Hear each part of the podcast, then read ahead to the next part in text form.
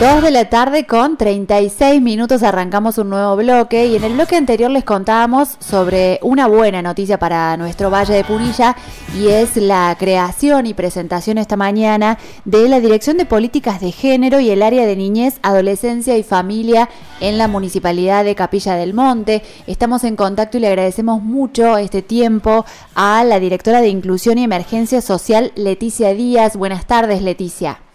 Hola, buenas tardes, ¿cómo estás? Gracias Laura, saludo a toda tu audiencia. Al contrario, nosotros somos los agradecidos porque queríamos eh, trasladarle a nuestra audiencia el sentido que tiene la creación de esta área y cuáles son las políticas que se abordan con esta perspectiva de género y la mirada transversal de niñez y adolescencia. Bueno, nosotros eh, en el día de hoy estuvimos presentando una ordenanza que se aprobó el jueves pasado en nuestro Consejo Deliberante, que es la creación de un área local de niñez, adolescencia y familia, eh, tal como prevé la, ley, ya sea la ley provincial y la ley nacional eh, de protección de los derechos de niñas, niños y adolescentes, lo cual nos permite tener, bueno, un equipo interdisciplinario de asistencia a niñas, niños y adolescentes con sus derechos vulnerados y realizar diferentes acciones en la comunidad, en el territorio, en las instituciones, eh, para trabajar lo que es la, promoción de los derechos y la prevención de la vulneración de los mismos. Eh, el área local brinda esa asistencia, como te decía, en trabajo articulado con la CENAF, que es la Secretaría de Niñez, Adolescencia y Familia, eh, bueno, por todos los casos que llegan a judicializarse en donde se ven, eh, donde están los derechos vulnerados de niñas, niños y adolescentes. Y, nuestra área eh, también tiene otra parte que es em, promover el foro de la niñez y la adolescencia, que son espacios participativos en donde la premisa es escuchar las voces de niñas, niños y adolescentes para desde allí eh, diseñar políticas públicas eh, escuchando los intereses eh, de los niños y para eso, bueno, se crea el foro que es el que se va a poner en funcionamiento a partir de ahora. Qué bueno realmente porque la legislación nacional y provincial tienen ya unos años, pero cuesta que esto llegue a las municipalidades y que se haga carne, digamos, en las distintas gestiones. Inclusive hay municipios que tienen ya las ordenanzas, pero no han creado el área correspondiente. Ustedes van este, poniendo de la mano la acción con la legislación adaptada.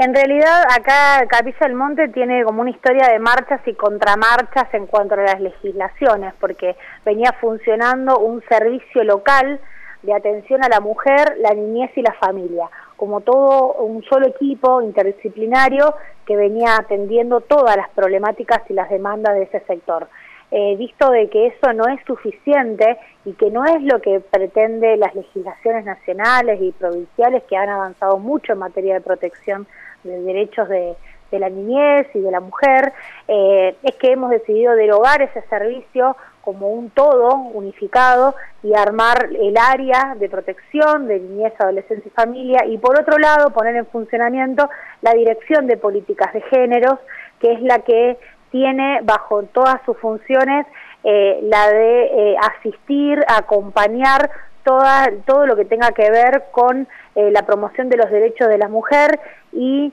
de los colectivos de la diversidad sexual de nuestra comunidad, eh, eh, desde un equipo de asistencia, también un equipo interdisciplinario con abogada, con psicóloga, con trabajadora social que atienden a víctimas de violencia por su condición de género y todo un trabajo de prevención que se llevará a cabo, que se viene desarrollando con el hospital, con las organizaciones sociales, eh, para justamente, tal como dice la ley, erradicar las situaciones de violencia eh, o las violencias por las condiciones de género. No solamente las mujeres, sino todos los, colectivos de, diversidad de acá de Capilla del Monte. La verdad que es muy importante esto de, de pensar a cada sector desde sus necesidades puntuales y específicas. Esto del foro de niños, por ejemplo, eh, yo imagino que, quizás alguien escuche y dice, bueno, los chicos eh, tienen que, recibir y no saben a lo mejor qué necesitan, pero uno de, los cambios que hay de paradigma en la legislación tiene que ver con poner este, eh, en primer lugar el interés del niño y escucharlos, obviamente en función de su desarrollo, pero, pero tenerlos en cuenta a la hora de, tomar acciones y, contemplar sus necesidades y las áreas de género también están creciendo no solo por la erradicación de la violencia, que es este, algo muy necesario, sino por toda la otra promoción de derechos y de equidad para las mujeres. Sí, fíjate, eh, cuando uno piensa en una política pública dirigida a la niñez, eh, cómo cambiaría, cómo es la perspectiva hacia esa política pública que uno como adulto, como adulto responsable también de garantizar los derechos de esa población, eh, las diseñara eh, en forma conjunta en una misma mesa de trabajo con adolescentes, ¿no? Y con niñas y niños. El foro es nada más y nada menos que ir al barrio, ir a donde están las, nenas y los nenes y, a, partir de una escucha activa y de actividades lúdicas que nos permitan eh, poder eh, visualizar eh, y que los chicos puedan decir explícitamente qué quiero para mi familia, qué quiero para mi barrio, qué quiero para la ciudad donde vivo, eh, qué quiero de los adultos, cómo quiero que los adultos me vean. Eh, son ejes que nosotros vamos a, trabajar en diferentes propuestas barriales, ahora una que es también con una modalidad virtual, que son nuestras voces en cuarentena, que es un poco también, bueno, escuchar qué les está pasando a las niñas, a los niños, a los adolescentes, a los jóvenes en esta cuarentena, cómo lo vienen viviendo porque bueno, desde políticas sociales se viene asistiendo a la familia, ¿no? Con la cuestión alimentaria, con la cuestión económica, laboral, de vivienda, pero cómo cada una de esas cosas repercute en los niños y qué piensan ellos que cómo esto eh, lo podríamos llegar a mejorar y a cambiar. Y, respecto a, géneros, eh, también se presentó la propuesta del Consejo de las Mujeres, Géneros y Diversidad como un órgano consultivo eh, donde digamos está es participativo, eh, donde eh, reina el pluralismo y donde desde un mismo lugar está sentado el Estado y las organizaciones sociales o representantes de colectivos de la diversidad sexual en una misma mesa de trabajo para diseñar también con ellos políticas públicas en estas para estas poblaciones.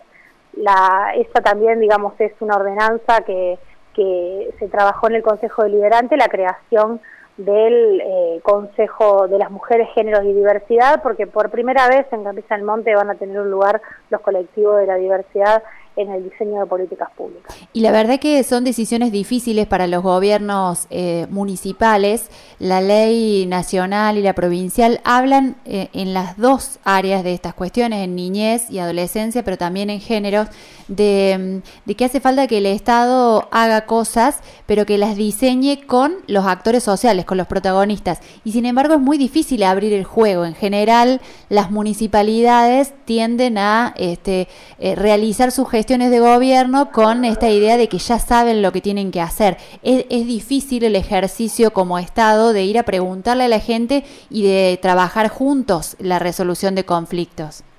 Sí, evidentemente, eh, si bien bueno, el equipo de gestión es el que fue elegido por, por, el pueblo y el que tiene adelante el compromiso que asume desde el momento de las elecciones, eh, la historia nos da cuenta de que eh, hoy por hoy en Capilla del Monte hablamos de que tuvimos en los últimos 15 años eh, eh, seis femicidios, en donde hay situaciones de violencia familiar de un promedio altísimo y definitivamente el gobierno solo desde la gestión municipal no ha podido abordar y estar a la altura de, de las circunstancias. Eh, por eso es eh, sumamente necesario dialogar con las organizaciones sociales eh, y poder pensar juntos estrategias para abordar esto. la responsabilidad es del Estado y, el Estado tiene que posicionarse en el lugar de de alguna manera liderar esas políticas públicas porque es la responsabilidad que, que lo conlleva pero no hay que dejar de lado en ningún momento el trabajo de las organizaciones sociales, de las instituciones intermedias, que son las que justamente surgen eh, frente a la, ausencia del Estado y a la desidia de muchos años de política pública, como nos pasa acá en Capilla del Monte, para proteger a esta población que sin duda es la más vulnerable de la comunidad. Si tuvieras que hacer un, un diagnóstico eh, resumido, por supuesto, porque me imagino que hay muchas cosas de, de, cómo está la niñez y adolescencia en Capilla y de cómo están las mujeres y este, las identidades diversas, no binarias, ¿qué podrías decirnos? Eh, Capilla del Monte tiene una particularidad de una población muy culturalmente muy amplia, por así decirlo. Hay diferentes idiosincrasias que conviven en nuestra comunidad, eh, referido a que bueno es una ciudad que muchas personas eligen para vivir, que vienen de diferentes partes del mundo como turistas y se quedan a vivir acá. Entonces eso también eh, hace como una población muy ambigua en algunas cuestiones eh, y no escapa la realidad de nuestra localidad al, a lo que es el, el panorama provincial y nacional respecto a, a, la, a, las violencias, ¿no? Estamos frente a una, a una emergencia por violencias de género en el marco del COVID-19, Capilla del Monte no escapa a eso, los índices de, de denuncia de violencia familiar son altísimos y hay otro tanto porcentaje que no se denuncia, que nosotros eh, gran parte de ese porcentaje también lo estamos acompañando, pero hay mucho todavía por hacer, por recorrer y por, por garantizar a nuestra comunidad, ya sea la niñez, la adolescencia, la, eh, mujer y, todos los, los, colectivos de la diversidad que no han, no han encontrado eh, respaldo institucional en la mayoría de las veces cuando han reclamado por sus derechos. Así que es mucho el porcentaje, es alta la cantidad de demanda que tenemos y por eso es la necesaria organización de, de cada área, de cada equipo, de cada dirección y los protocolos pertinentes para que todo esto que, que prevé la ley se ponga en la práctica. ¿Dónde los encuentra la gente? ¿Cómo hace para contactarse con ustedes? Si bien esto se presentó esta mañana, bueno, en los próximos días van a tener una oficina, van a trabajar en algún sí. lugar en realidad nosotros venimos trabajando ya, lo que se hizo ahora es bueno darle un marco legislativo eh, con las ordenanzas al trabajo que ya se viene haciendo desde el 13 de diciembre del 2019, cuando empezamos con esta gestión. Tenemos una oficina de políticas sociales en la municipalidad que de lunes a viernes de 7 a 14, ahora estamos con un horario reducido, es desde las 8, pero en, en, el municipio, en nuestra oficina, ahí pueden encontrar asesoramiento, también un espacio de contención y donde, bueno, desde acá cuando la persona llega se arma la, la red y se la acompaña a que resolvamos en forma conjunta el conflicto, la situación. Y también tenemos una oficina en la planta alta de la estación de trenes en donde está turismo que eh, en ese lugar también ahí funciona, eh, son los consultorios del equipo interdisciplinario y se atiende también demanda espontánea de lunes a viernes de 9 eh, a 14. Bien. También las líneas siempre de comunicación ante una emergencia, podés llamar al 0800 888 9898, que es el polo de la mujer, en donde cualquier persona que esté en situación de violencia por su condición de género o si conoce a alguien que esté en esa situación, pueden llamar al 0800 del Polo las 24 horas para hacer una denuncia o para buscar asesoramiento y en caso de una urgencia llamar a la policía al 101. Son las líneas en donde nosotros sugerimos que ante cualquier urgencia eh, no duden en dar aviso y desde ahí nosotros nos ponemos en contacto también con la, con la situación. Bien. Bueno, muchísimas gracias por este tiempo y nuevamente felicitaciones por, eh, por haber plasmado esto tan complejo pero tan necesario evidentemente para nuestras comunidades. Eh, desde aquí nosotros siempre a disposición para informar a la gente lo que haga falta y lo que sea importante dar a conocer. Bueno, te agradezco muchísimo, Laura, por el tiempo. Saludo a toda tu audiencia y a la comunidad de Capilla del Monte que está escuchando, que cuenten con el espacio de políticas sociales, con la Dirección de Políticas de Género y con el área de niñez, que van a encontrar una ayuda siempre que lo necesiten y, y acá estamos para trabajar y mejorar todo lo que haya que mejorar. Así que muchas gracias, que tengan buenas tardes. Buenas tardes. Así pasaba entonces por Tardes Únicas Leticia Díaz, la directora de Inclusión y Emergencia Social, quien nos contaba un poquito más qué significa esta creación de la Dirección de Políticas de Género y Área de Niñez, Adolescencia y Familia en Capilla del Monte. El invierno se robó todo el calor, pero aún nos queda la música.